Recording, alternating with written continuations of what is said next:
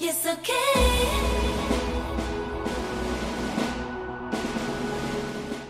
Hello，大家好，欢迎回到文娱圈内人，我是丁丁。我是如璇，今天我们非常高兴可以跟聊一会儿吧做一个串台，欢迎聊一会儿吧的主播毛毛老师。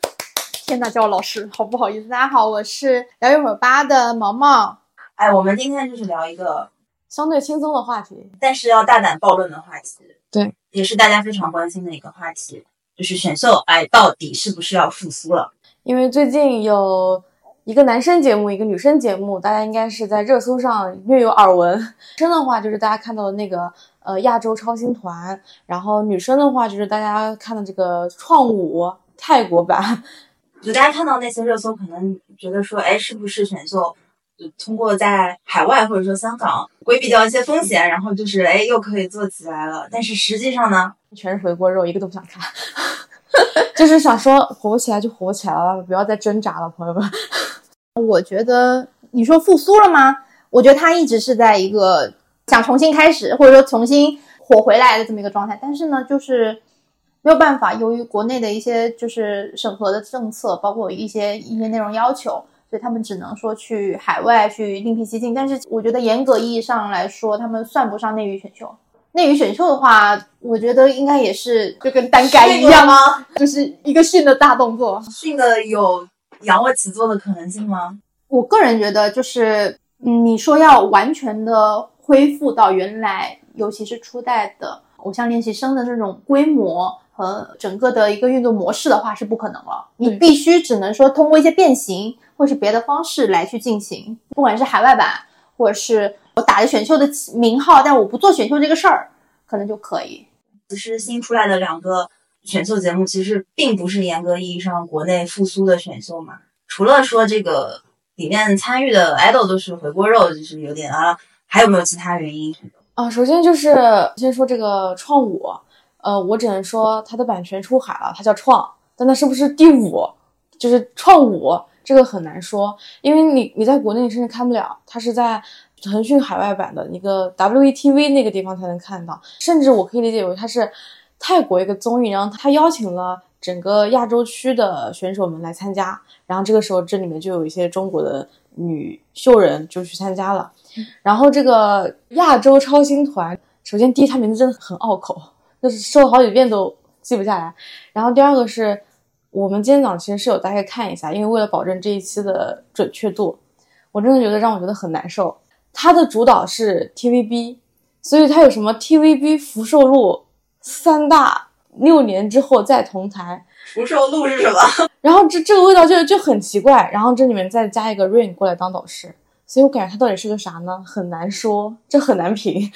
大杂烩。对，祝他成功吧。然后，但是但是这里面的男生，首先都是回锅肉，第二是妆造没有什么出彩的。你看他们的制服跟偶练的制服没什么区别，就是还是那套。所以我感觉就是可能南方的朋友们想要再玩一把这样的模式吧。然后 TVB 可能也想借此选一些新人，就无线电台可能想选一些新人，所以我也觉得这不算是内娱的选秀，因为本身这个的主办方就是优酷和 TVB。那刚刚毛毛说觉得国内选秀基本就是训了，如璇觉得训了吗？我刚看到你在点头。训了，接受这个现实。对，就是这个训呢，在我看，就是首先就我特别同意刚刚毛毛老师说的，他绝他绝对不可能回到那个选秀盛世那几年，但是呢，我们国家的选秀是一直在变形的，快女超男沉淀了几年，忽然出现了偶念跟创，然后现在又在沉淀几年，你很难说之后不会出现新的模式出来的。然后说到这儿，我就再说到前面那个亚洲超星团那个，我认为它不像那个选秀，还有一个原因是因为选秀它基本上是边录边放，它可能会先预录几期，不是虽然不是同期啊，但他可能是说我录了几个，我放给你看，观众还是能去选择说我喜欢谁，我不喜欢谁。但是我今天早上看到说，亚洲超星团是录完之后，二零一四年统一放的，所以也有网友评论说，那这这叫什么选秀节目？你这全部录完，对，这那这不就是出道了之后，然后才让我看吗？那根本就不叫选秀啊。对，我觉得这可能也是一种规避吧。嗯嗯我刚刚简单就是看了一下超星团，我觉得超星团可能会有些人觉得它是内娱选秀的复苏的一个可能性，由于它的整个的主要的制作公司它是国内的团队，它是灿星跟优酷嘛，嗯。然后由于优酷跟 TVB 是有长线的一个战略合作的，所以它会显得说他们好像是内娱的节目，然后包括说它只是说我换了一个平台放在 TVB 播，而且包括之前 TVB 也有出过自己的选秀节目，然后也出了，顶流顶流，对，也出了仅限于香港地区的顶流出现。就我觉得是由于说，其实他们香港已经做了很多次了，包括他们是我记得有一年是买了放的版权吧，然后去做的，好像是那个 View TV，就是香港的几个这种流媒体平台，他们自己做的选秀节目，做了好几次，然后有了这种基础在里面，他们觉得我们可以面向海外，包括他们可能看上去像是面向香港的，但其实它是有辐射到周围的整个港台地区，嗯然后包括东南亚市场是有辐射到的。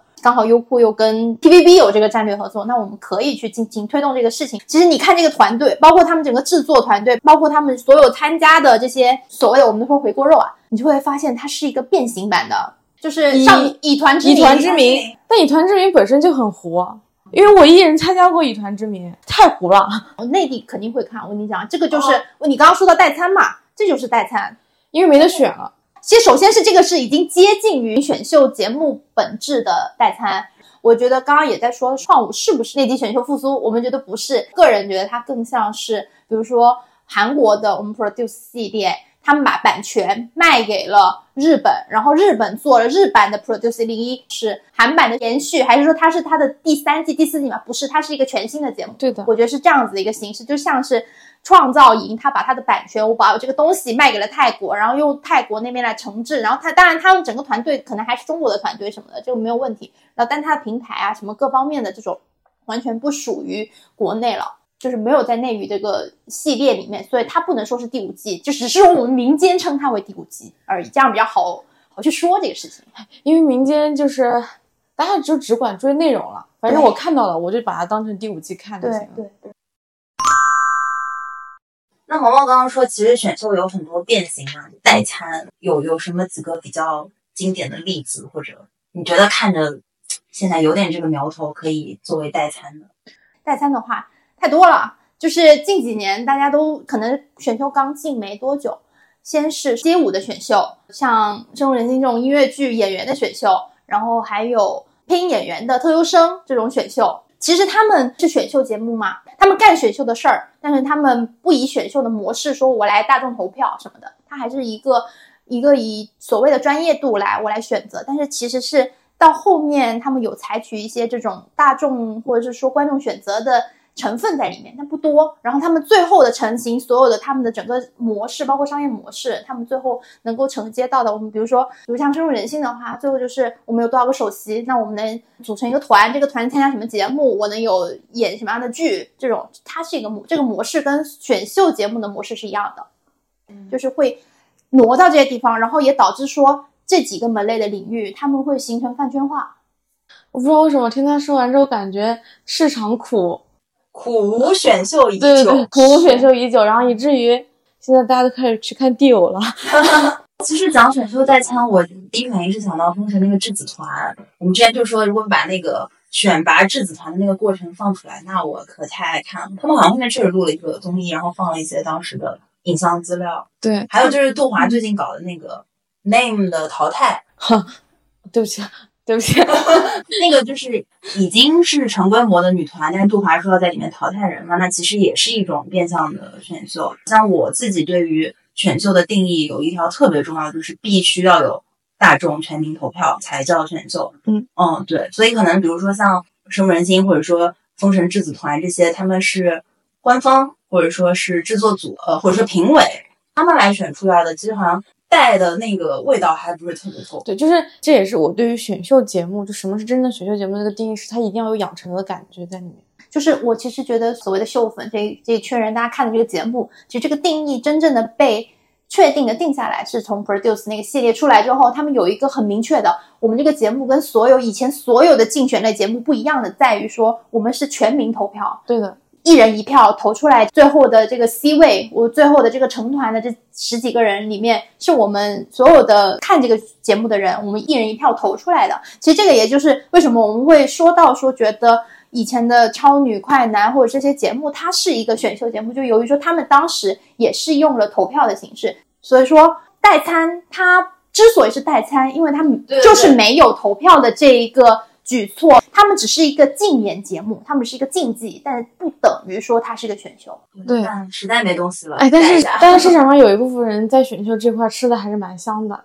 就是我们那个时代峰峻这家公司他们自己玩的那一套，它相当于是那一部分人群其实还是，其实四十八也是啦，哦他们内部这两部分人群，但是你要说大众化的其实还是没有，所以还是有两拨人依然吃的很好，过得很香，因为他们内部是有选拔的。嗯嗯，对嗯，它这个其实我觉得有点像日韩的这种选拔体系，他们给它结合到了一起，就像四八，它其实是承接了是日本杰尼斯也好，还是说那个 AKB 的模式下来这种竞选的方式，我觉得时代少年团。或也好，或者是说现在乐华他们做的这种淘汰类的节目也好，就很像他们那种出道的那种淘汰赛或这种生存的节目，特别像。我举几个韩团的例子，就是最出名的几个韩团，比如说呃 Winner 跟 Icon，他们就是生存战嘛。然后像那个、，Baby Monster，对也是，然后嗯。Monsta X 也是，就是他们都是通过生存的方式，然后最后组成了这个团。但他们选的这个秀，他们是只集中于公司的这个范围里面来选的。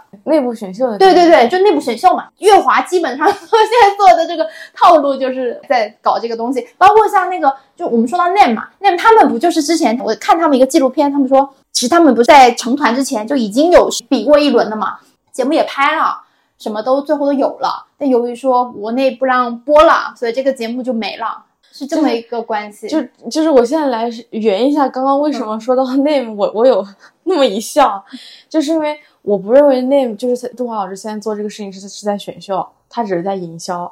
对，就是因为团本身带不起来啊，但他个人有流量啊，所以他就搞了这么一出啊，这就很像杨天真老师前两年搞的《我和我的经纪人》，那一下就把他自己个人以及他下面那几个艺人至少是带出来了。嗯，对，就是虽然节目内容不一样，但是节目要达到的目的是一样的。嗯，所以我不认为 name 这个是一个 选秀，哦，但是 NAME 他们之前成团之前那个确实是一个选秀。对，就是内内部的选秀。对对对，只是没播出来，所以他们后来用了一个纪录片的形式，我们是怎么慢慢走到这一步的那个纪录片的形式，我来呈现，来告诉大家，哦，原来其实我们在成团之前，我们是经历了这种一层一层的筛选，做了很多工业，怎么怎么封闭训练，只不过这个过程因为一些审查原因、一些制度原因，我们播不出来，所以所有人会质疑我们的实力。我们其实从零开始的，他们就当时那个记录印象很深刻，我看完那个纪录片。我永远不会质疑杜华老师，他他这辈子的这个娱乐圈的这个运气是真的是难求的，前有韩庚、惠、王一博，现在还有张浩。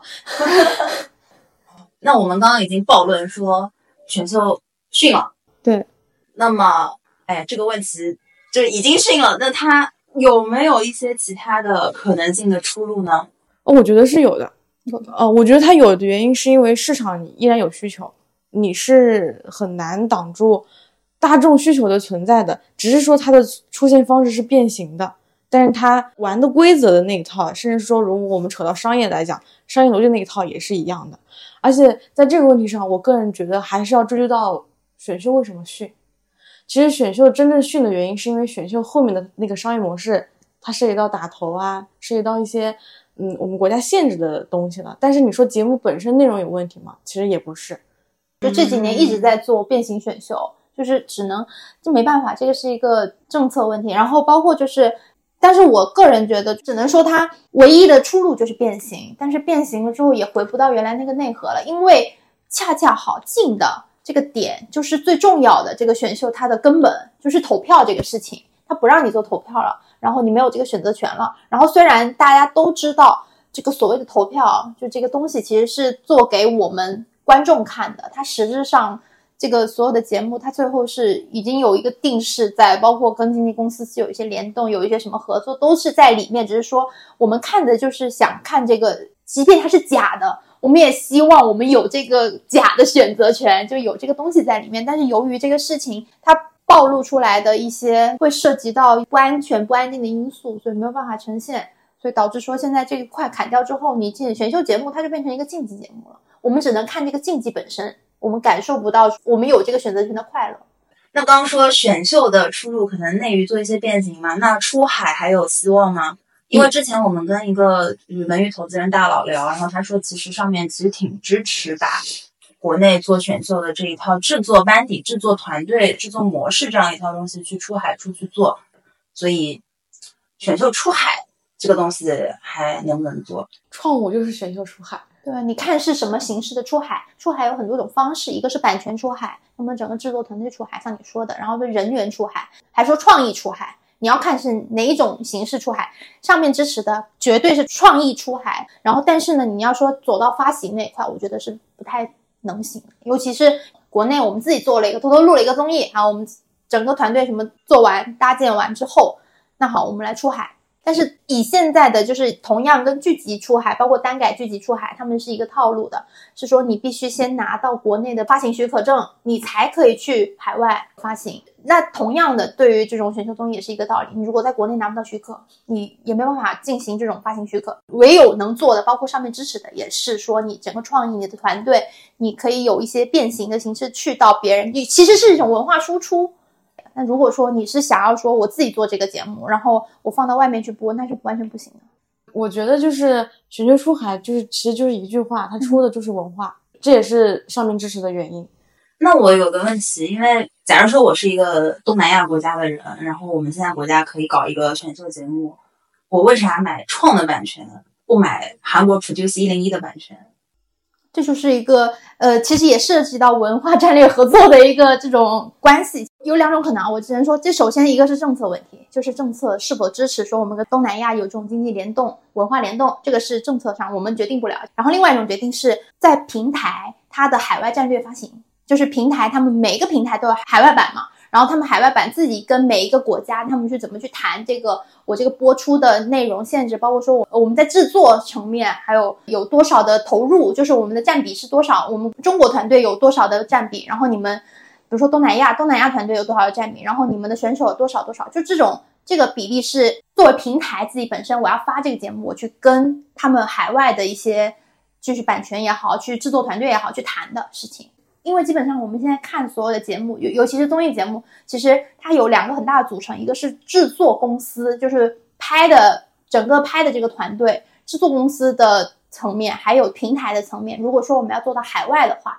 所有的主动权以及能动性都是交到平台手上的，就是由平台去把控这个节奏的。首先，韩国如果他卖版权给你，他就真的是我卖一个。你可拍的这个版权给你，你自己在泰国，我我说举东南亚拿泰国举例子好了，就泰国他要自己组团队，然后把这个东西搭起来，这里面的成本七七八八它是很贵的。他制作完成之后，他要在泰国再找一个平台去发行它，这里面就就很冗长很复杂。但是你在中国买版权是，第一中国也很欢迎自己的团队人啊什么的往外走，然后他卖出去之后呢，就像刚刚毛毛老师说的。比如说，我说腾讯，腾讯它就是有海外版，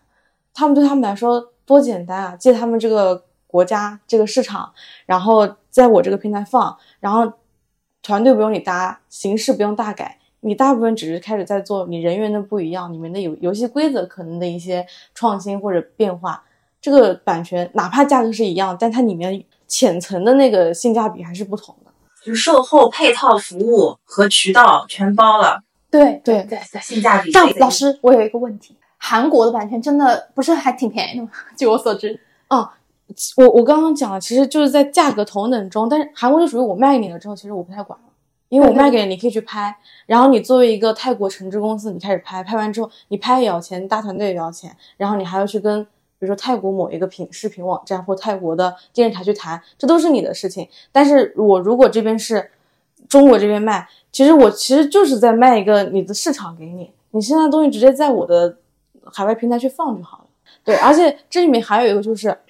因为其实亚洲人都知道韩国在这块做的不错，所以还有竞价什么的，他提的要求啊什么的就会更多一点。就打个比方说，你看像很多呃中国的一些综艺节目买韩国的版权，哪怕是文字版，是不仅综艺啊，或者是说剧，韩国都会提要求啊，比如说这里面的监制或者什么什么副导，有个导演一定得是我们韩国人，因为你要嗯、改的什么故事线大纲，你必须要在我原故事的什么什么范围内，他要控制他的。但是可能国内在这一块就是属于我居然给你了，你就可以发散，只要你不要太离谱，我并不会像说我还一定要派一个人去盯着你啊，怎么怎么，这也是在里面其中包含的一个原因。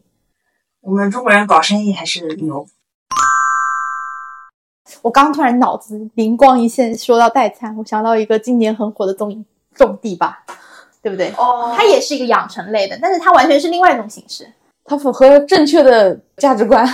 但它很有意思，它是开辟了这其实中国的就是所有的人就说你要你别大家别选秀了，大家选秀之前先去种地吧。其实种地有时候是它是一种养成。其实我有时候在想，秀粉秀粉，大家爱看的是什么综艺？它是大家想看的，除了说我有这个选择权之外，更多的就是它是个养成的一个过程。我们就想看它从零到一，或者说零到零点五，或者是怎么样，就不管是它有什么一些比较或变化，一样的，就是种地吧这个节目之所以能火，它就是创造了一种不可能实现的养成，就大家从一群精致男孩变成了就是嘴里只有鸡鸭鱼鹅卖大米的这种种地少年。我觉得这这也是一个养成的一个模式，所以现在知道的几个综艺公司，他们开始往说我们要搞这种方向的养成系，比如说我朋友最近在做的一个项目就是做打铁，就趁热打铁的那个打铁，就大家去做一些收益活，就是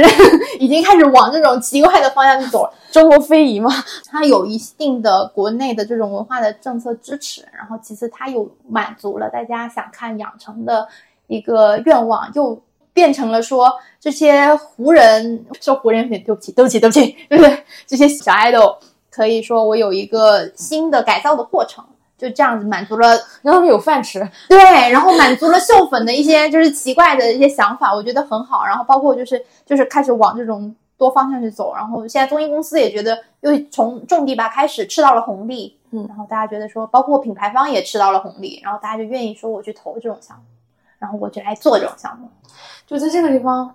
上一个商业价值。大家喜欢选秀，喜欢的是什么？是养成。什么是养成？是这个人从一开始，嗯、比较青涩懵懂的状态，到他后面形成了一个很符合市场预期、很规模或者说长大的那个成人状态，都是我了解他的。然后这也是为什么说流量 idol、流量明星的商业价值很高，因为这个人我知根知底，我是看着他长大的。所以说，就算有人去说他不好，有人去黑他，我都可以站出来说不，我是看着他一路成长的。这就是为什么他的粉丝粘性高，他的商业价值高。这也是为什么选秀是一件有意思的事情。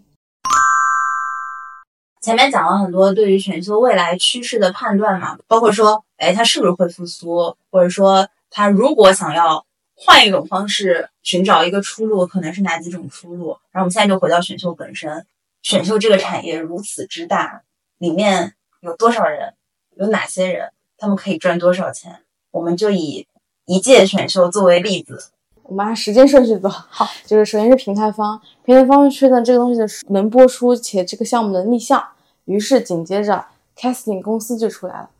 ，casting 公司有名的鱼子酱，我们陈玉轩老师投的公司，或者是说新渠，可能知道的朋友不多，但是它也是很厉害的一家公司。再然后就是经纪公司的出场，然后在经纪公司背后还有一样东西，就是我的那个趴，就是艺人培训。然后再到到节目本身这个制作团队啊什么什么的，我们就就大家都知道有哪些东西。然后它的宣发、营销是一个板块，再然后就是大金主了，广告冠名商，以及它这个里面我们说的产品经理，就就是也也是内容制作里面的一趴啊，就是他对这个我们之前被禁的这个打头的这个选择，然后在这个里面各自赚的钱是不一样的。那我们先说平台，平台就是版权。这个大概大家看剧、看综艺都能了解啊，版权包括品牌的一些冠名啊、植入啊，这方面是一个板块。然后经纪公司呢就更毋庸置疑了，大家都知道，就是我小孩出名之后，我跑的通告啊，我自己经纪公司本身的出名。然后这里面还有一个就是 casting 公司，casting 公司作为节目组的外包，它也是会赚到一笔钱的。casting 里面是不是就有一些哎嗯呃不太好讲的。casting 有一些不可言说的灰色地带。说到 casting 公司，其实它更多的是一个制作方，就是 casting 是作为制作公司的一个外包，嗯就是制作公司这个层面，就比如说刚刚说鱼子酱，嗯鱼子酱它其实作为一个更多是一个制作的团队嘛，那他们就要找到更多的外包。首先，他这种就是他们分支的外包，casting 是第一环，嗯其次就是我整个导演的团队，拍这个节目的最本质的这个执行的团队，以及说可能会出现的衍生的真人秀的部分，这个团队是另外，这个是两个团队，不同的团队。然后到最后就是品牌方的介入，这其实这一块都是由制作公司在承接的。制作公司要先找好这所有的五五六个合作方，然后我们来做一个总体的去合作，然后基本上就是他们有一点像一个统筹，然后我有自己有的团队，我有的外包公司，我们怎么样去做最好的配合、最好的合作，然后包括其中如果说这个节目够大，它是一个 S 加或者是怎么样的像大项目的话，那它可能说营销团队他也一起找好了，或者说我们自己公司本身自己就有营销团队，我们会先做一部分的营销，然后这些都是这个钱都是可以打包跟平台谈的，对，这个是一部分。我是想到 casting，因为选秀就是选人嘛，那哪些人让你来选的？第一步这个选人就是 casting 来完成，那他的话语权就很大，那他就啊，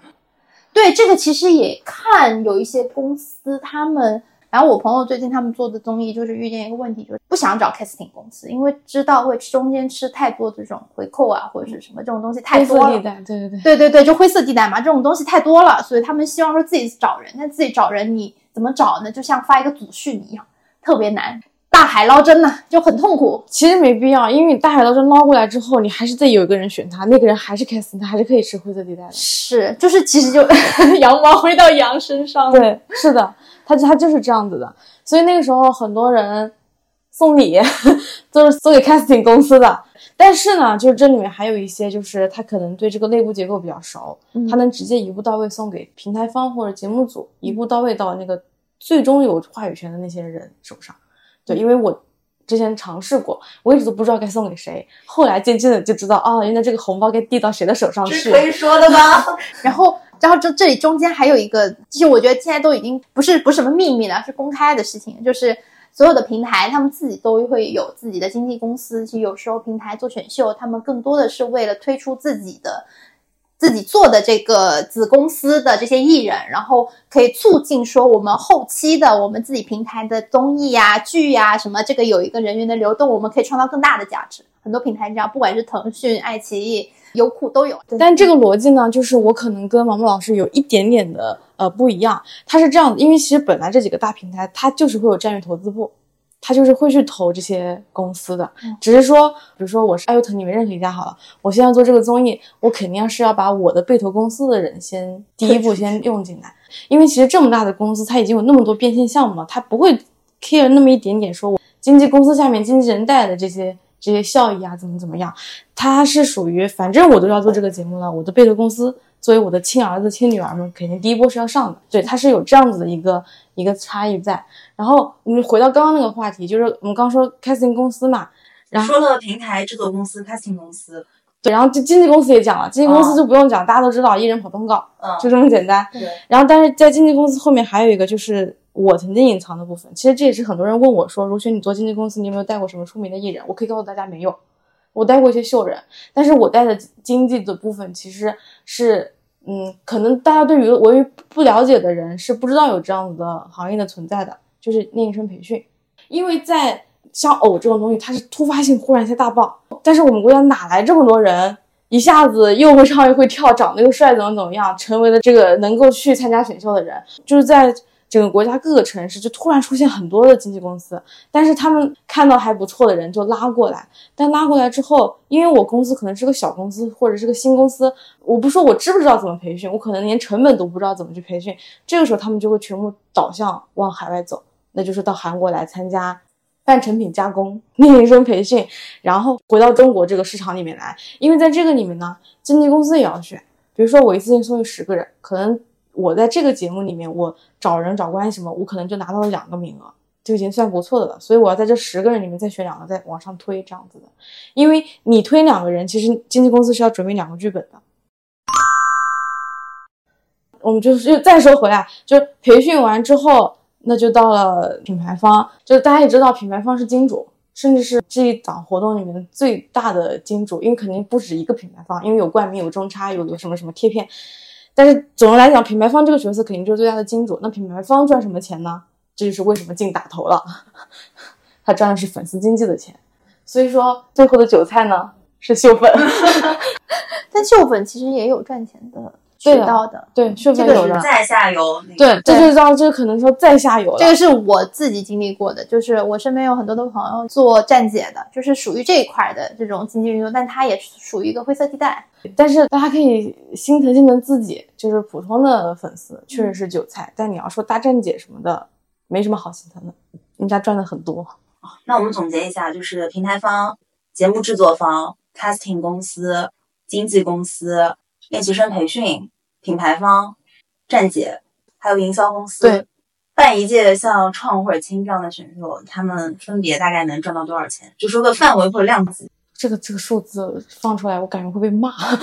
我觉得它是一个连带性的。这个首先我们要羊毛出在羊身上，就是能够给到最大的这个支持的，首先是金主这边，金主他能给到多少的钱，多少的投资，决定了说这个节目它能办成一个什么量级的，我能有多少的投入，然后投入完了之后，它也有相应的。回报就这个回报能给到一个什么程度，就是全部就看说我能够谈到的这些经纪公司，它又能给到什么样的量级的选手来参加，然后这个选手他自带的多少量级的粉丝，然后粉丝又能够吸引多少的新人。量级我们就说做到创或者轻这个程度。哇哦！首先就是平台方赚钱，那就是像刚刚毛毛老师说的，金主给钱，那我觉得是上亿肯定是有的。这个就是大家我们不说，大家去查也能查到。那经纪公司能赚多少钱呢？就看这个经纪公司 的艺人 对对的咖位，出道的如果是出出道的出道的怎么怎么样？对对，实不相瞒，经纪公司也是会向平台塞钱的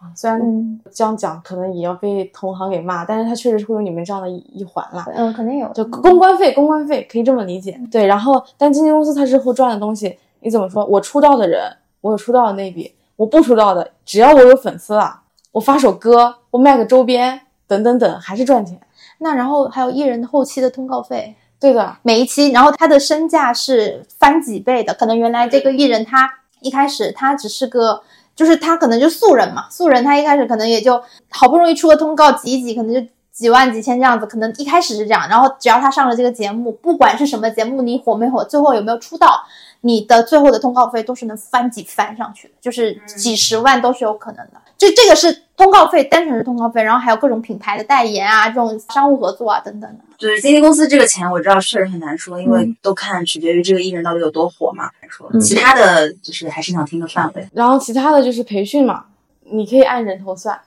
单个人多少钱？单个人分为五六位数吧。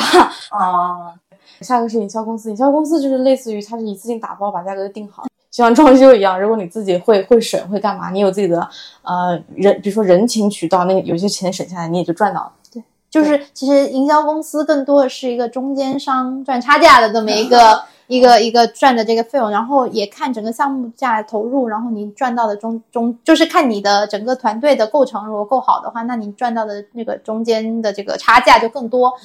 嗯，五几十万不等吧？对，这是肯定的，因为就这个营销方的这部分钱基本上可以等同于所有的所有的项目都一样，不管是综艺的。电影的、电视剧的，它都是差不多这个这个钱，没有太大的变化。有行业价，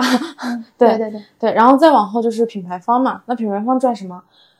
就是为什么被禁嘛？就还是那句话，打头啊，大家会去买产品啊，买产品之后才能扫什么码呀，然后你才能去投这个票嘛。那你那那就是品牌单产品的客单价是多少？这个地方狠就狠在你要乘以万、百万、千万来算这个人流量。就我们说一个平常情况，一个小明星至少五十万到八十万的粉丝量还是有的。我百分之五十的转化率，八十万的话就是四十万，然后这四十万里面再有百分之五十会去消费，那就是二十万人会买。那这个数字可以估一下，我一次选秀幺零幺一百零一个人，我觉得没法说数字，但是能说一个比较大家能够直观感觉到的这个钱能赚到多少。就是如果说它是一个流量的话，它的粉丝能够带来的整个的消费力能够改变这个公司的股价，就是到这么一个程度。有有例子吗？选秀我不知道，我只知道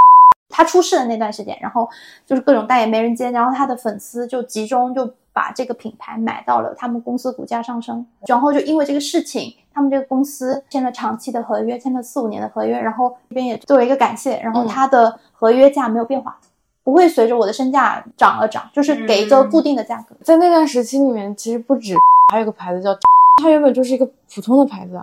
就是因为找到他代言之后，一秒空，他现在已经开始跻身到至少国内算是中奢高奢，他已经到这个 level 了。对很多大城市的中心商场里面都能看到他的新材专柜了。这就是粉丝带来的力量。但是我就说，就是我们要说这个艺人，他其实有个点，我觉得还蛮好的。他在出事那段时间之前签了合约的人，他就有点感谢的心，后面一直都是把他们的通告和代言全部都排好，而且价格没变过，而且甚至有的那个签的时间都很长。虽然不会像夸张那么长，但是对于艺人来讲，算是签这个代言签的时间很长的了。那我稍微总结一下，听下来感觉前面说了那么一大串 stakeholders，就是参与这个选秀当中的人，品牌主跟经纪公司是那种投资性比较强的，就品牌方巨大的钱去投入去做这个赞助，然后等那个票的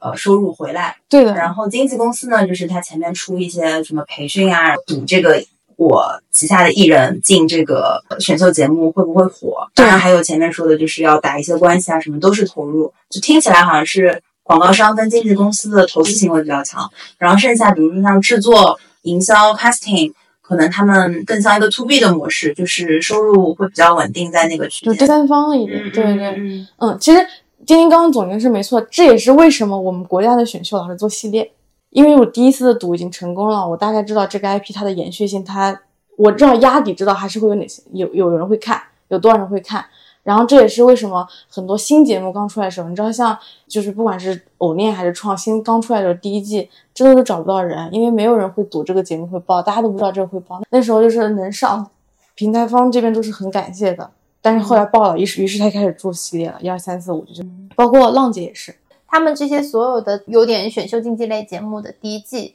基本上他们大部分的品牌相当于是中期才进入的，就是他们基本上是一个怎么说来，反正就直接就是先先开始，就是我们先把这个事儿干了，干完之后中间品牌才渐渐再进入进来，就是还要再进一步的谈判，然后包括说能够给到一个什么程度，都是到最后，我是一直觉得这种节目的话，这个节目只要火了，最终受益的最大方永远是品牌。对的，对的。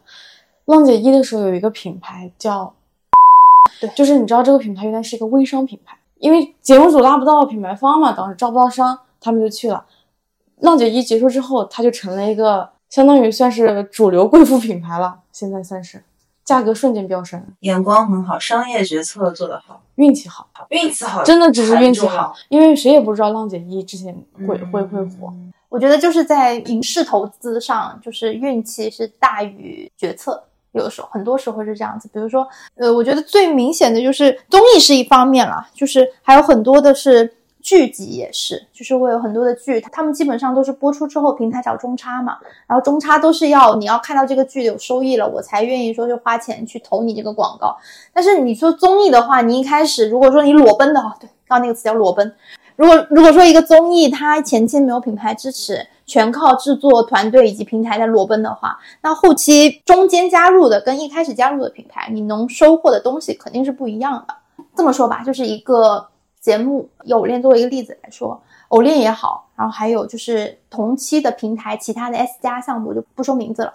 就一样的，他们同期进行，所有的大品牌方都会由于 S 加的名号以及制作团队的整个背靠的背景。选择去投另外一个，然后像偶练当时是整个是被放弃以及没有人重视的状态，所以当时就很明确嘛，在平台内部两个制作组，他们虽然都是同为 S 加项目，但是他们的投入的成本都不一样。如果说像品牌方。我信了，说你这个团队，他你是做过 S 加大综艺的，然后我去投另外一个，但是那个完全就水花已经完全没有到那个量级的话，所以我就是说，所谓的运气是在这个方面，就是同样都是 S 加项目，一个是被看好，一个是不被看好，同时进行，你品牌选择哪一个，还有说你能够看到它是否能够成功，这个都很难讲。包括偶练这个事情，就是因为是媒体嘛，我们在媒体层面的话，我们当时所有的我的同行也好，我的同事，我们所有人都不看好。不练这个项目能成，觉得这个项目一定不行。但由于我一直坚持说我要去跟这个项目，有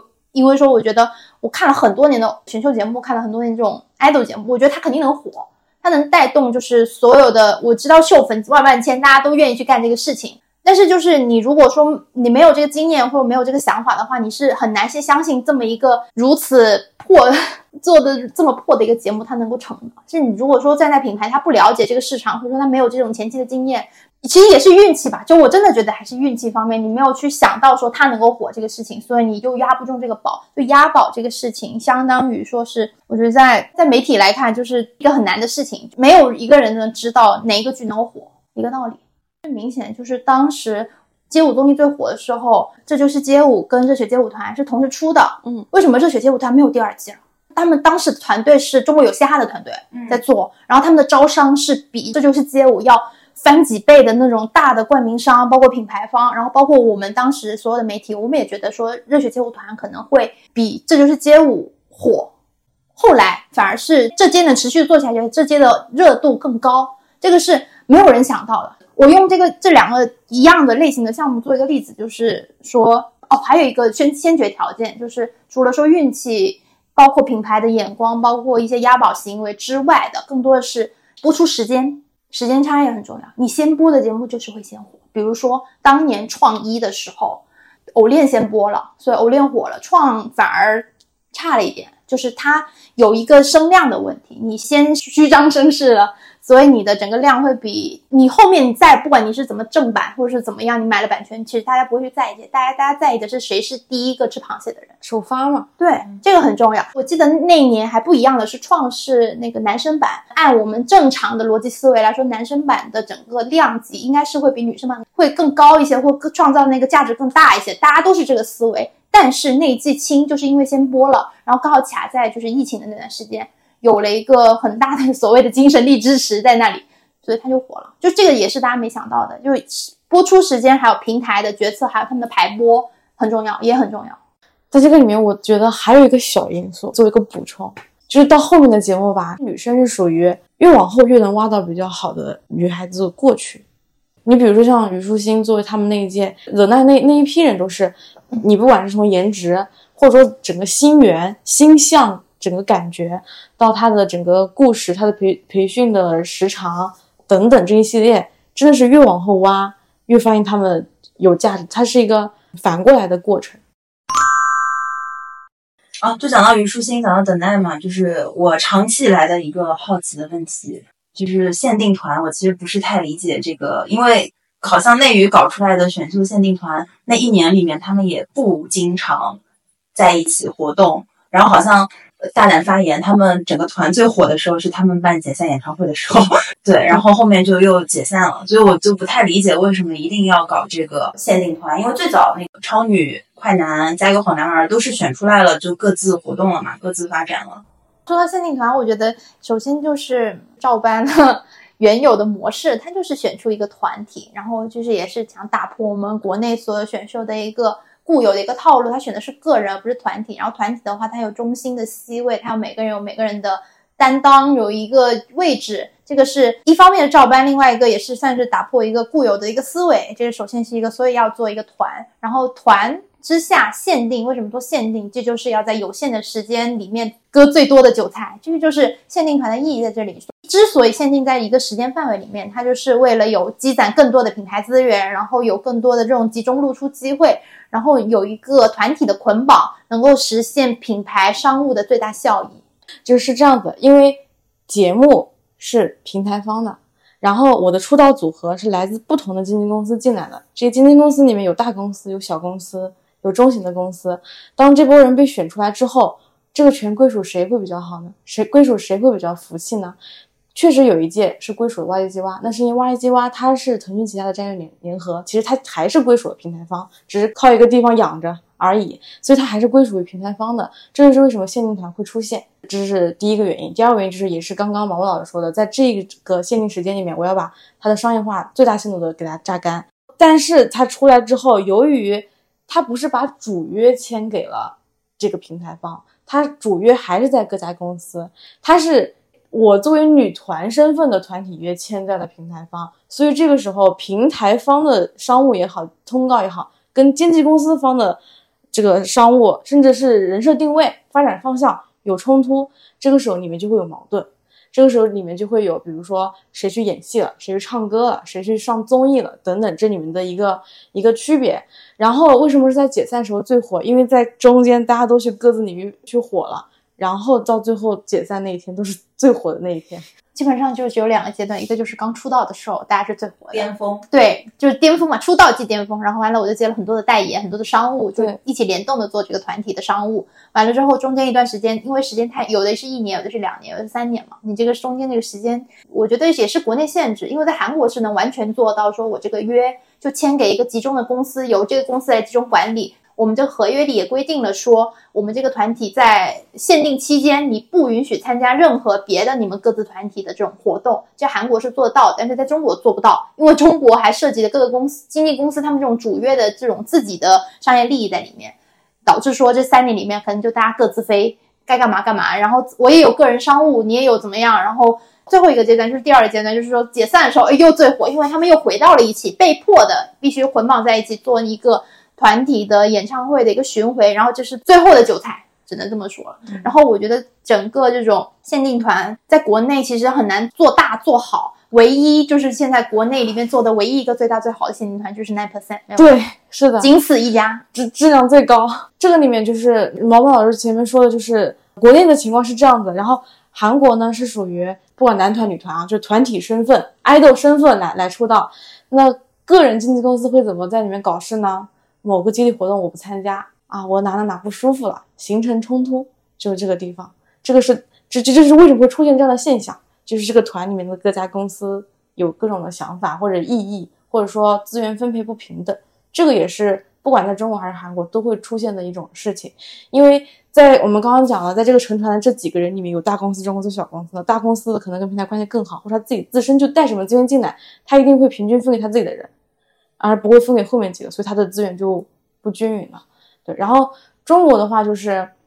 嗯、出道的时候是爱豆谁谁谁，出道完有了名气之后都是艺人、歌手、明星、演员谁谁谁这样子。解散演唱会那一天，大家那一天又是爱豆了，一日爱豆。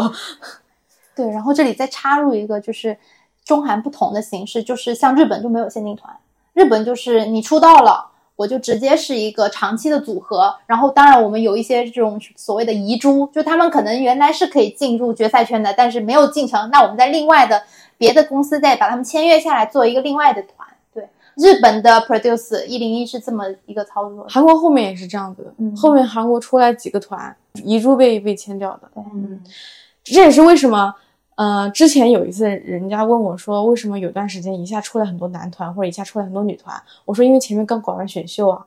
对出道的是一个团，遗珠的是一个团，那遗珠还分为第一梯的遗珠跟第二梯的遗珠。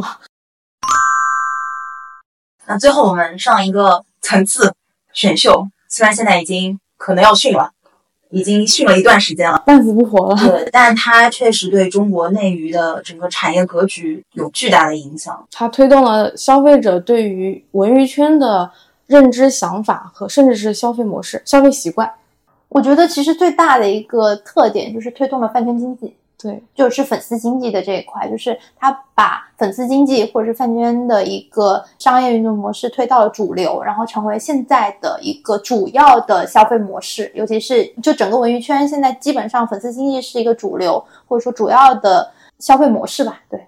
还有就是选秀这个模式出来之后，人就多了很多小的经纪公司，这种就是在整个产业格局上就有变化。对，然后也出了新的新那个模式嘛，比如说以前就没有练习生培训，就至少中国以前没有，或者是有些大公司私下有，但那不算是练习生培训，那只是内部培训。但是因为这个事情的出现，所以它市场有了巨大的需求，一下其他的小的产业就开始慢慢浮现了，这样子。然后我最后想到一个问题：假设我现在是一个文娱圈打工人，或者我是一个就是很爱看选秀的秀粉啊，我想从中分一杯羹。如果因为我们刚刚说到它后面还会有一些变形的出路嘛，就是还没有没死透，啊，我有什么办法去参与其中分一杯羹吗？就是你没有你不是在这个行业里的人，那当然做站姐是最快的。最能够赚到最最快速的钱，但是可能不是那么稳定，而且投入也比较大，前期投入大，而且需要一个很精准的眼光，然后而且你得有经验才能做这个事情，这个是一。二呢，我我个人建议是营销层面的，就是做营销号，嗯，营销公司其实是我属于就是我不需要投入，我也不知道怎么样，我就能赚到这个钱，就是能够就是算一个第三方的吧，就是比较好的一个渠道。如果说你非要说我就是想成为嗯、真正的全民制作人，哎，那我就得去参与到这个里面，那就去各个平台经纪公司、制作公司这边成。对，然后还有更直接的，做做 agency 啊，啊，对啊，你就是给你喜欢的那个那个那个人，你就是给他找代言，你不仅能见到他，你还能赚他的钱。选秀这个事情，我们之前也聊过一次，我们是处于一种就是，哎，真的是内娱不选秀久矣这种心态在里面，然后就有一种我们看啥呢？我们有啥可看的？就没啥东西可看。然后呢，确实现在国内选秀这个东西，我一直觉得就是抄了 抄不好，就没抄到好过，然后整个也是一个就是做不下去的一个状态。那大家没有什么办法嘛，那就。自己努力吧，自己加油啊！平台自己加油。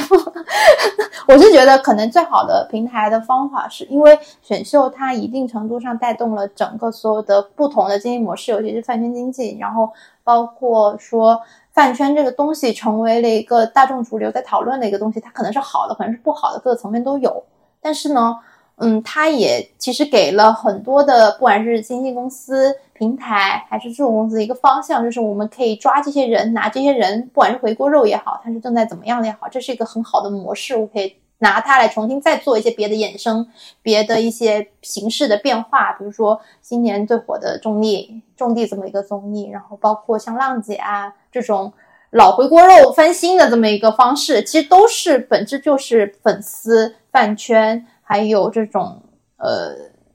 那个选秀的它的一个不同的变形的方式，我觉得是提供了一个很大的一个新思路吧。但是呢，我也希望说各个平台也好，大家做综艺公司也好，不要就只看着选秀这这一块肉了，因为它再怎么做下去，它始终是有捉襟见肘的一天的，这是很明显的，就像韩国一样。你说韩国。idol 这么这么多，大家其实已经看腻了。你需要说你要有很突出的东西去展现出来，所以这也是今年为什么封神智子团能够出来的一个原因，就是它有新的一个展现给到。它虽然是可能有这么一个选拔的过程，我有我大家感兴趣的养成的点在里面，但是它是一个完全的区别于纯纯的选秀。或者说区别于这种 idol 模式的东西在里面，嗯，虽然我感觉好像我在指导人家一样，但是我因为我是有一点就是像说我在做媒体的眼光，以及我作为一个老秀粉的一个想法吧，就希望大家做节目可以开阔一点，不要只看着选秀这个形式，或者是说只是 idol 的这么一个模式，因为它有很多的变形，而且包括我们国家其实 idol 是一个舶来品，更多的是我们本身自己的影视发展，尤其是演员这一块的。我希望说，大家如果说能多多往我们国产剧、国产电影这个方向去看、去发展，可能会更好一些。我我稍微再说一句，你说就是其实如果不说主流的选秀节目来说，选秀形式或者说选秀的这种商业玩法，在我们国家从来没有断过，只是在大家知道和不知道的某一个大众小众的圈子里面一直在存在的。然后刚刚毛毛老师说，就大家不是说只关注选秀，也可以去看看影视或者怎么样，就是。在这个里面，就是属于需要制作的人们再多动点想法，脑子就是有点创意。因为影视的周期相对于选秀来说实在太长了，以及它的赌博性质风险更大一点。更大一些。对对对，我是觉得现在大家只看唱跳，只看 idol 这个这个层面，我觉得实在是太太不科学了。因为我说句难听的，中国没有舞台。我们没有这个舞台，没有这个东西可以给给所有人，所以所有的 idol 他们其实，即便他们挂着 idol 的旗号，他们来参加这个所谓的选秀，他们最后还是要去演戏。他们最后的变现路径不是商务就是演戏，所以不如说大家还是回到演戏，或者说回到戏它本身去去挖掘，可能会更好一些。就不要试图想在中国内娱制造一些舞台，我觉得是不太现实的。我我在这个地方稍微跟鲍文老师有一点那个偏差，就是上一个周期。国内就是没有舞台，所以这也是为什么国内的秀人没有演出的地方，然后就是呃只能跑去演戏。但是现在不只是音乐节，就包括一些可能接下来出现其他形式，就是比如说我们可能要做一些风口的事情，就是因为我们发现了现在开始已经有这个舞台了，而且大家的大众认知已经开始转了，所以我们才开始下手做事情。嗯，对，就是我觉得这个事情还是一个可以值得期待的地方啊。然后我还想喊一句话：听了这个节目到这个地方的。金主，如果感兴趣，请联系我。最后就是，虽然今天说了一些好多不该说的话，逼掉逼掉。该逼就逼。就是今天很开心能够来文娱圈的人聊一些，就是可能跟我们节目风格比较不一样的东西。就是虽然我们也会涉及到行业的一些动态和行业的一些制作性的想法，但是比较商业化的模式还是比较少。我觉得还很有意思的一次录制以及说一次讨论。然后我们聊一会儿吧，就是一档聚集娱乐圈各类搬砖人，然后大家聊的都是娱乐圈中的一些事情的一个非常轻松的播客节目。我们可能更多的会集中于热门话题以及当时的时下热点，然后分享我们在娱乐圈的所见所闻，然后包括从自己的行业经历出发，然后漫谈各种影视综艺的一些有趣的事情，然后也会听到我们对于整个娱乐行业的一些点评和锐评。我们更多的是一种相对更轻松的态度，也欢迎更多对娱乐圈感兴趣的人，就是来到这个行业来参与，或者是来创造一些新的东西吧。对我觉得其实我文娱有点大，因为我身处的更多的是影视娱乐这个比较集中的层面。那影视娱乐的话，我觉得现在是有很多的待开发或者是待发展的一个状态。然后大家看到的跟我们能够做的，其实有多很多的东西。然后也希望说有更多小朋友也好，新的血液也好，能够来加入到我们这个行业来做这些事情。然后当然，我们也希望说能够给大家破除一些封建迷信，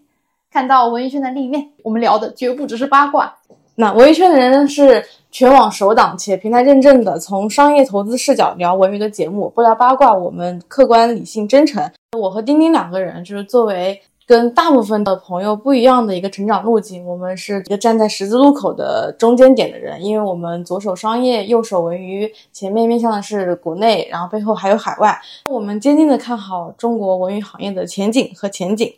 然后我们也希望向海外发声，让更多人知道中国的优秀文化，以及我们也希望链接到文娱产业的高生态位玩家。然后更重要的是，我们希望大家知道，文娱不仅是呃影视娱乐啊，然后 idol 啊、经济这种，文娱这个生态的圈子还是非常广阔的，包括游戏、AI、Web 三等等，都是属于文娱的范畴内。让我们重新定义文娱圈。嗯，我们就像刚刚节目里可能聊到的，我们会从商业跟投资的视角去聊一些娱乐圈的热点话题或者一些题材，就比如说选秀。然后我们也会邀请到一些圈内比较大咖，比如说很厉害的文娱投资人，从韩国请妈妈木制作人啊，这样欢迎大家多多关注。